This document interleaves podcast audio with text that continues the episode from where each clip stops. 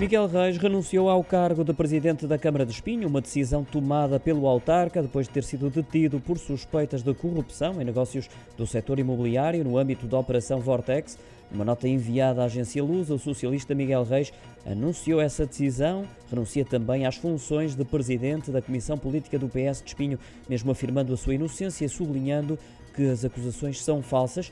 Diz-se de consciência tranquila, explica que com esta decisão pretende resguardar a família e focar-se na sua defesa, permitindo também o normal funcionamento da Câmara.